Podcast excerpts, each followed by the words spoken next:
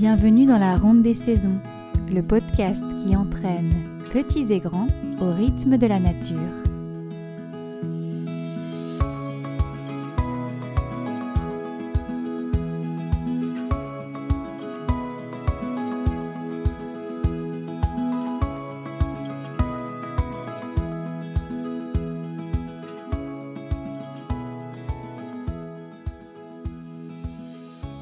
Ce troisième épisode, comme promis, nous allons approfondir les idées d'activités à réaliser au cours de l'automne. Lors de l'épisode précédent, nous avons abordé l'esprit de cette saison et les fêtes celtiques qui la traversent. Mais maintenant que l'automne est bien installé, que la pluie s'installe aussi, nous voilà confrontés aux réalités et aux aléas de cette saison. Et puis l'actualité liée à la crise sanitaire réduit pour certains l'accès à la nature ou le temps passé dans la nature. Et en effet, j'enregistre cet épisode au cours du deuxième confinement de l'année. C'est pourquoi aujourd'hui nous allons parcourir ensemble toutes les idées d'activités en lien avec l'automne et la nature, dehors mais aussi en intérieur.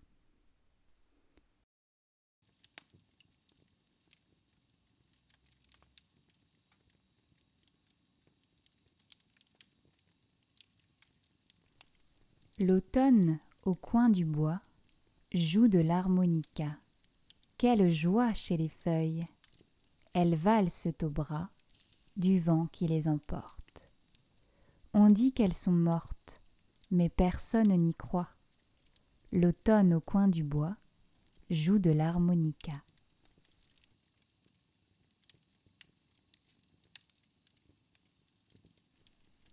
Maurice Carême Première activité phare de l'automne, la lecture. Je pense qu'il n'y a pas de saison pour les histoires. Et s'il est un domaine où je pense qu'il faut abolir toute règle, c'est bien celui de la lecture. Parce que les histoires sont vivantes, elles voyagent à travers le temps et l'espace, et je crois qu'il faut se sentir libre d'en faire tout ce que l'on veut. Changer des personnages, des événements, les étirer, les écourter, les raconter à l'envers, à l'endroit, s'arrêter avant la fin, recommencer mille fois la même histoire. D'ailleurs, c'est, souvent ce que demandent les jeunes enfants. Et euh, il joue avec les histoires sans imaginer qu'il puisse y avoir des règles autour de ça. Quand je propose des thèmes pour les histoires de l'automne, ce sont évidemment des propositions pour donner des idées, inspirer ceux qui veulent en écrire de nouvelles aussi, pourquoi pas, ou pour utiliser ces histoires pour parler justement de ce qui se passe dans la nature pendant la saison de l'automne avec les enfants. Mais évidemment, pour les histoires, tout ce qui vous passe sous la main ou tout ce qui enthousiasme vos enfants, ce qui vous enthousiasme vous, vaut la peine d'être lu quand vous voulez. Donc pour parler de l'automne, on peut choisir des albums jeunesse autour des animaux de la forêt et autour des animaux qui se préparent à l'hiver, les histoires autour du début de l'hibernation ou autour des oiseaux qui partent en migration par exemple. Il y a aussi les contes et les légendes qui parlent de la vie paysanne, et notamment euh, de la période des récoltes. Celles qui parlent, euh, les contes qui parlent de pauvreté ou d'abondance, qui parlent de trésors cachés. Euh, et bien sûr, comme nous l'avions vu pour Samain, les contes avec les sorcières ou les légendes autour des esprits de la forêt, les lutins. Personnellement, les histoires que j'aime beaucoup, il y a par exemple une légende indienne, la légende du maïs, euh, le très célèbre conte de Jack et le haricot magique, une légende bretonne, euh, la grotte des Corrigans, et puis euh, pour les plus grands, je dirais à partir de 7 ans, il y a le conte de la rue Broca, la sorcière du placard au balai, ou le conte d'Andersen, compagnon de route. Un petit champignon, tout mignon, dormait tout rond sur le gazon. Vint à passer un limaçon qui s'approche vers lui sans façon et le mange sans hésitation. Oh, le glouton, dit le bourdon. Gérard Dalton. L'automne, c'est encore de belles journées ensoleillées où il serait dommage euh, de ne pas aller dehors Même autour de chez vous, il y a forcément un coin de, nature à explorer, même un tout petit. Avec le contexte qui est le nôtre en ce moment même, hein, vous pouvez utiliser notamment le site qui s'appelle Covid Radius, qui vous permet de dessiner le périmètre d'un kilomètre autour de chez vous et de voir où est-ce que vous pouvez trouver un petit espace pour euh, vous poser dans la nature ou un petit chemin de balade. Et quand il pleut, eh bien, euh, quand il pleut, on sort quand même. Bon, évidemment, pas s'il pleut des cordes, mais voilà, si le temps est légèrement à la pluie, on prévoit les équipements d'automne, c'est-à-dire euh, les bottes en caoutchouc, avec des chaussettes en laine à l'intérieur les jours où il fait plus frais, un imperméable à capuche, avec un pull en laine ou un polaire dessous, pourquoi pas un bonnet, parce que ça commence vraiment à se rafraîchir. Et en fin d'automne, on pourra prévoir aussi les gants et le surpantalon imperméable pour pouvoir euh, jouer dans la nature, justement. Ces équipements, on les conseille pour les enfants, mais il faut aussi penser à vous en tant qu'adulte. Euh, c'est important de se sentir à l'aise pour pouvoir accompagner les enfants euh, partout là où ils ont envie d'explorer les, les coins de nature. Il faut pouvoir aller avec eux sans hésitation. Donc comme nous l'avons vu dans l'épisode précédent, l'automne est la saison de la cueillette et du glanage par excellence. Donc on ne sort pas sans son panier. Vous pouvez organiser au cours de la balade la traditionnelle chasse au trésor de la nature. C'est une activité qui tourne beaucoup sur Internet, notamment depuis qu'elle a été euh, proposée par le site euh, d'éveil et nature. Vous partez en balade avec une liste de choses, de trésors à récolter. Donc soit si vos enfants sont suffisamment grands, vous les écrivez simplement. Ou alors avec les petits, ce qui marche bien, c'est d'imprimer des photos ou des, dessins de ce qu'il faut récolter. Vous pouvez aussi simplement le faire à l'oral.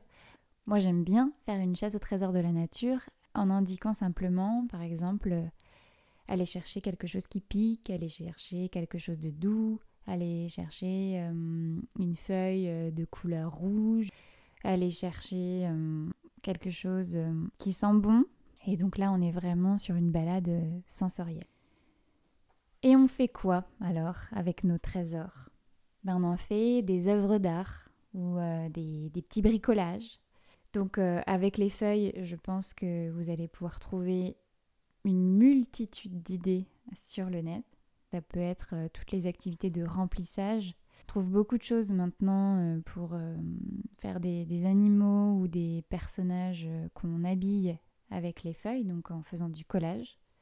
Vous pouvez faire toutes les activités d'empreinte, donc soit en décalquant les feuilles avec des pastels ou de la peinture, ou en faisant du modelage aussi, ça marche bien les empreintes de feuilles. On peut faire de la peinture sur les feuilles, du dessin aussi sur les feuilles peut les coller, les assembler, faire des mobiles aussi avec les feuilles d'automne. Pour qu'elles tiennent plus longtemps, vous pouvez les tremper dans de la cire euh, végétale ou de la cire d'abeille. Avec les coques de noix, les marrons, les cupules de gland, on peut fabriquer des personnages ou des animaux en faisant du collage. Et puis on peut leur ajouter des petits costumes en feutrine par exemple. Pour les tout petits, ces éléments peuvent permettre de mettre en place des bacs sensoriels qui permettent euh, aussi euh, de s'exercer à la motricité fine. Par exemple, euh, essayer d'attraper un marron avec une pince, d'enfiler une perle sur une branche. Avec ces éléments naturels aussi, avec les plus grands, j'ai vu passer récemment un atelier très intéressant. C'était du collage et en assemblant les éléments naturels, ça faisait un insecte. C'est un atelier qui avait été proposé par la styliste déco de chez Marie-Claire lors du festival euh, en ligne Family Wood. Donc c'était sur Instagram en direct en septembre ou en octobre. Avec le brou de noix euh, que vous pouvez donc glaner dans la nature, on fabrique de la peinture naturelle, de la teinture végétale aussi. Avec tout ça, on peut passer à une autre activité de l'automne, la décoration de la maison. Vous pouvez peut-être choisir une pièce ou un mur à décorer ou à redécorer, euh, seul ou avec vos enfants. C'est un projet familial qui peut se décliner en plusieurs activités, de la peinture, du dessin, de l'aménagement, du bricolage. Vous pouvez aussi choisir un puzzle par exemple à réaliser en famille et puis après vous l'accrochez euh, sur ce mur ou dans cette pièce à redécorer. C'est aussi le moment de faire donc du tri ou du rangement, comme nous l'avons beaucoup vu dans l'épisode précédent. Et donc pourquoi pas le faire avec vos enfants? En général, ils peuvent, euh, ils peuvent être surprenants dans ces moments-là. Et si jamais les enfants sont réticents, il faut penser à leur expliquer la démarche et préciser, préciser que vous les invitez à donner leurs affaires à, d'autres enfants. Vous pouvez expliquer que vous passez euh, par une, une, association, que vous faites un don et que derrière, ben, c'est pour offrir à d'autres enfants qui en auront besoin.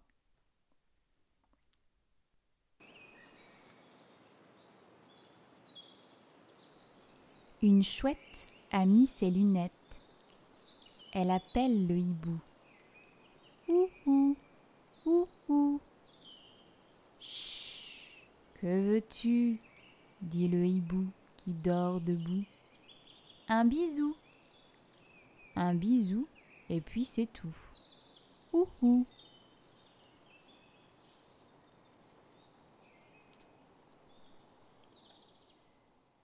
Gérard Dalton. On peut aider nos amis les animaux à se préparer pour l'hiver en se mettant au bricolage. C'est le bon moment pour euh, fabriquer un nichoir pour les oiseaux ou une mangeoire. En revanche, on réserve la fabrication des boules de graisse ou des boules de graines pour nourrir les oiseaux plutôt pour la fin de l'automne ou l'hiver, au moment des premières gelées. Mais le nichoir euh, sera aussi utile en hiver, mais il est bien, enfin c'est pas mal de le mettre en place en avance pour qu'il soit déjà, euh, là au moment où vous allez mettre la nourriture. Euh, essayez de l'accrocher en hauteur et de le mettre de sorte qu'il ne soit pas trop accessible par les chats, même si les chats ça grimpe. Voilà, essayez de trouver une solution. On peut aussi bricoler un hôtel à insectes. vous en trouverez de toutes sortes sur le net du plus simple au plus élaboré. Souvent, on peut en fabriquer avec des matériaux de récup. Attention quand même à ce que ces matériaux utilisés, les matériaux de récup notamment, que ce soit pour la fabrication ou la décoration de l'hôtel à insectes, il ne faut pas que ces matériaux deviennent toxiques pour les insectes ou pour l'environnement en se dégradant. Pour finir dans le bricolage, vous aurez peut-être envie de fabriquer aussi un abri pour les hérissons parce que comme vous le savez peut-être, le hérisson est une espèce protégée en France depuis 2007. Il y a plusieurs facteurs qui influent sur la diminution de l'espérance de vie des individus et sur la reproduction de cette espèce. Donc euh, l'utilisation intempestive des pesticides, les produits toxiques, les antilimaces, le trafic automobile, l'urbanisation en général. Et à l'automne, la préoccupation principale du hérisson est la quête de nourriture et la préparation de son abri avant l'hibernation. Si vous souhaitez l'aider en proposant un gîte, il y a euh, quelques précautions à prendre euh, au, préalable. En fait, un abri à hérisson, c'est une mini-maison, un caisson en bois par exemple, posé par exemple sur l'herbe, avec à l'intérieur un tapis de feuilles mortes, euh, du papier journal, de la paille. Alors attention, pas de foin, a priori, c'est pas recommandé pour les hérissons. Il faut que vous prévoyiez un emplacement à l'abri du soleil, de la pluie et du vent. Euh, essayez de penser aussi à faire une ouverture euh, qui ne soit pas trop grande pour éviter que les chats puissent euh, s'y faufiler et pour limiter les courants d'air aussi. C'est bien de faire en fait une première porte et une deuxième porte à l'intérieur pour justement limiter les courants d'air. Et puis ne pas utiliser de peinture ou de vernis à l'intérieur de la cabane. souvent c'est ce qu'on met pour protéger les matériaux, mais en fait c'est toxique pour les hérissons. Sachez que même si vous avez la chance d'avoir un hérisson dans votre jardin, il n'est pas dit qu'il aille hiberner dans votre abri. Voilà, vous pouvez aussi l'aider en laissant à disposition les éléments qui lui permettront de faire lui-même son abri, donc des feuilles mortes, de la paille, des branches, des brindilles, de la mousse. En général, il va s'installer sous une haie ou sous un tas de bois, un appentis ou euh, sous un abri de jardin. Donc faites attention quand euh, vous allez travailler au jardin après à ne pas détruire un nid euh, sans le vouloir. Vous pouvez aussi les aider en leur laissant de la nourriture, comme euh, par exemple des croquettes de chien ou de chat. Mais ne leur laissez surtout pas de pain ou de lait parce que ça va leur donner des diarrhées mortelles. Et une autre façon de les aider, c'est aussi de faire des petits trous sous la clôture euh, mitoyenne par exemple, si en fait s'il n'y a pas possibilité de communiquer entre votre jardin et celui du voisin, mais ça va être euh, problématique notamment pour les mâles qui ont besoin de, voyager pour aller se reproduire notamment. Ils seront obligés de passer par la route et donc de s'exposer à pas mal de dangers. Donc vous pouvez peut-être penser voilà, à faire euh, pas besoin de faire des gros trous, mais quelques trous en fait le long de la clôture pour laisser passer les hérissons. Si vous voulez plus de détails concernant euh, la protection des hérissons, vous pouvez consulter le site internet de l'association Le Hameau des Hérissons, qui est vraiment euh, bien très complet. Et euh, c'est assez bien fait, ça fait parler les hérissons, donc ça peut aussi parler à vos enfants. Et il y a de la doc à télécharger où sur, ces, sur ces docs figurent toutes les bonnes pratiques pour protéger les hérissons. Et enfin, que vous ayez un jardin, une terrasse ou un balcon, vous pouvez à l'automne planter des fleurs pour l'hiver et des bulbes qui fleuriront au printemps. Euh, l'idéal, c'est de faire un mélange des deux dans une grande jardinière. Et en fait, les bulbeuses prendront le relais quand les fleurs de l'hiver seront fanées. Les bulbes sont très faciles à planter avec les enfants. Il suffit seulement de les mettre dans le bon sens. Donc vous mettez la pointe de l'oignon vers le haut. Et l'automne, c'est le moment où on plante les arbres, les arbustes, les fruitiers et puis les rosiers. Cette activité peut être vraiment un moment fort avec les enfants. Et euh, ça peut faire partie de ces moments où l'enfant développe une relation d'affection avec la nature. Donc n'hésitez pas à les ritualiser. Par exemple, euh, choisir ensemble l'emplacement de la plantation, donner un nom à l'arbre ou euh, chanter une chanson pendant la plantation, enfin peu importe les idées qui vous viendront. Et euh, voilà, c'est un acte qui est quand même assez symbolique, donc même, même pour soi, c'est fort de planter un arbre. Vous connaissez peut-être l'adage qui dit euh, qui plante un arbre plante un espoir. Donc voilà. Et pour les jardiniers sans jardin, eh bien, il existe en ligne des kits de culture de champignons alors, je ne peux pas vous en dire plus parce que je n'ai pas testé, mais je vous, invite à tester et à nous faire un retour euh, sur les réseaux euh, du podcast.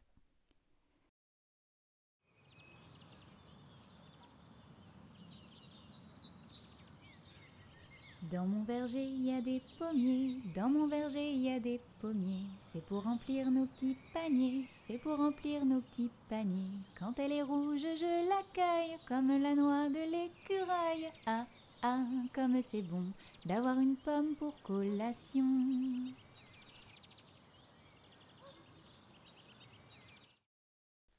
À l'heure de la collation, c'est l'heure de l'activité cuisine. Bon, je pense que l'automne est une de mes saisons favorites dans la matière. Les recettes sont vraiment délicieuses à cette saison.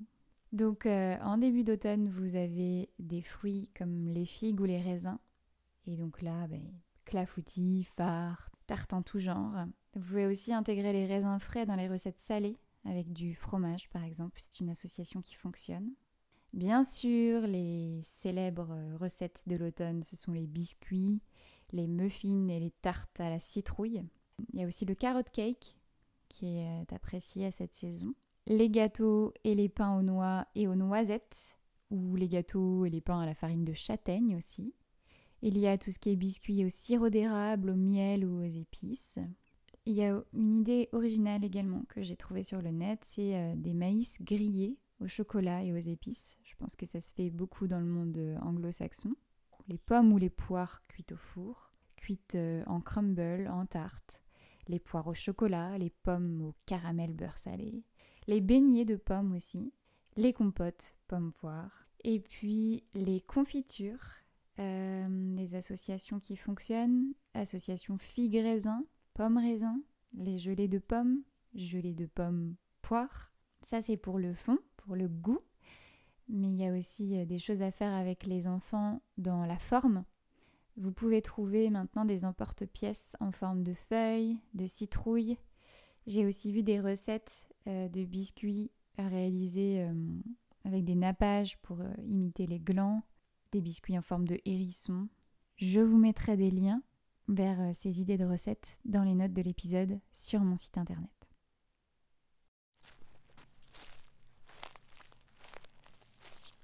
Feuilles craquent sous mes pieds, les feuilles craquent sous mes pieds, et je les fais voler, et je les fais voler. Une feuille tombe sur mon nez, une feuille tombe sur mon nez. Ça me fait rigoler, ça me fait rigoler. Les feuilles chantent sous mes pieds, les feuilles chantent sous mes pieds. Et ça me fait rêver, et ça me fait rêver. Mmh, mmh, mmh,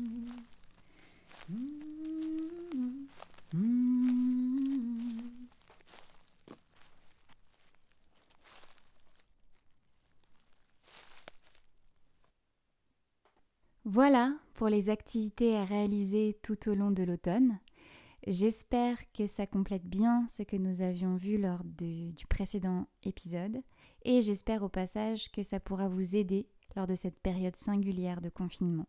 Je vous souhaite un bel automne et vous dis à très bientôt pour un prochain épisode.